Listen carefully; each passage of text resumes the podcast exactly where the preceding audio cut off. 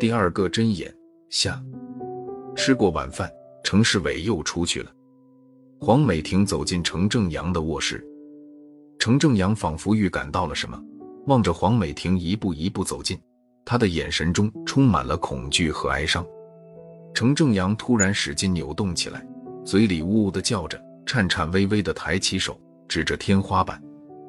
黄美婷重重的叹了一口气，说：“你不要怪我，这是你亲手种下的苦果，你必须去亲口品尝。”他的手上攥着一只小号注射器，里面是浑浊的淡青色液体，说道：“这是产自非洲的一种神秘植物的汁液，我花高价买来的。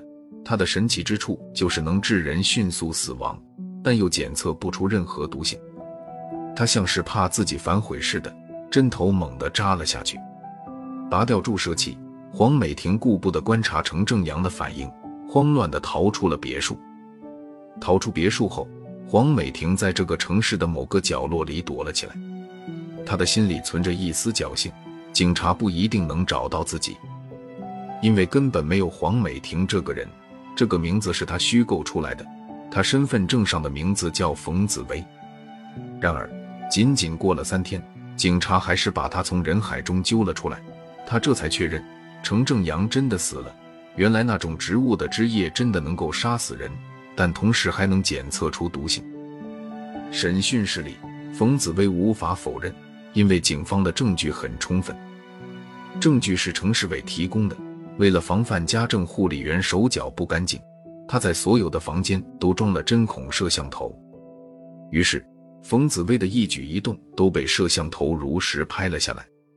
冯紫薇坦白了一切，然后就静静的等待法律对她的制裁。然而一个星期之后，她突然被放了出来。程正阳死了，但并非死于那种所谓的植物之夜，而是死于含有剧毒的氰化钾。警方在尸检过程中，意外的发现程正阳的身体上竟然有两个针眼。换句话说，在冯紫薇注射过那一针植物之夜后。又有人给程正阳注射了氰化钾，而注射这致命一针的人竟是程世伟。程世伟为什么要杀死程正阳？冯紫薇惊诧不已。律师钟一哲替他解开了所有的疑惑：程世伟并不是程正阳的儿子，而是他的侄子。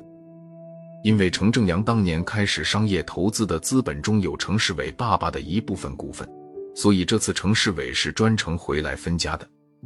程正阳了解程世伟是个为达到目的而不择手段的人，为了不让冯紫薇遭到伤害，在他回来前夕，程正阳狠心赶走了冯紫薇，打算摆平此事后再把冯紫薇接回来。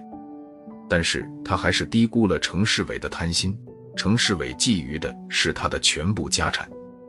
在遭到他拒绝后，程世伟把从国外带回来的能治人脑中风的檀香给他用上了。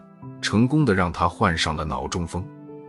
程世伟知道冯紫薇的存在，他担心冯紫薇的名字会出现在程正阳的遗嘱上，于是就想方设法除掉这个可能跟他争遗产的人，一箭双雕。但是他发现冯紫薇给程正阳注射的并非毒药，只好重新给程正阳注射了氰化钾。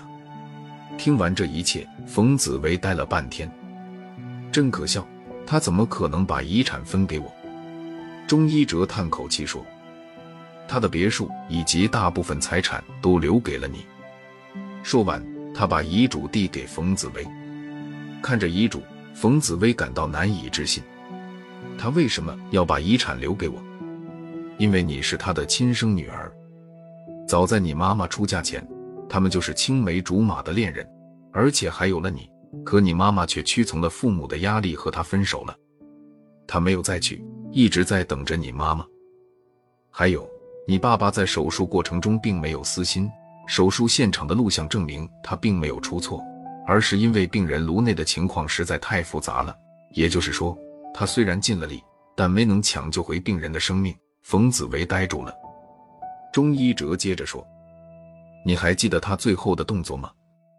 他指天花板，就是想提醒你，天花板上有摄像头。”他本来委托我帮忙照看你，但是你一离开家就失去了消息，这半年来我一直在寻找你。听着钟一哲的话，冯紫薇的泪水再也忍不住，慢慢的流了下来。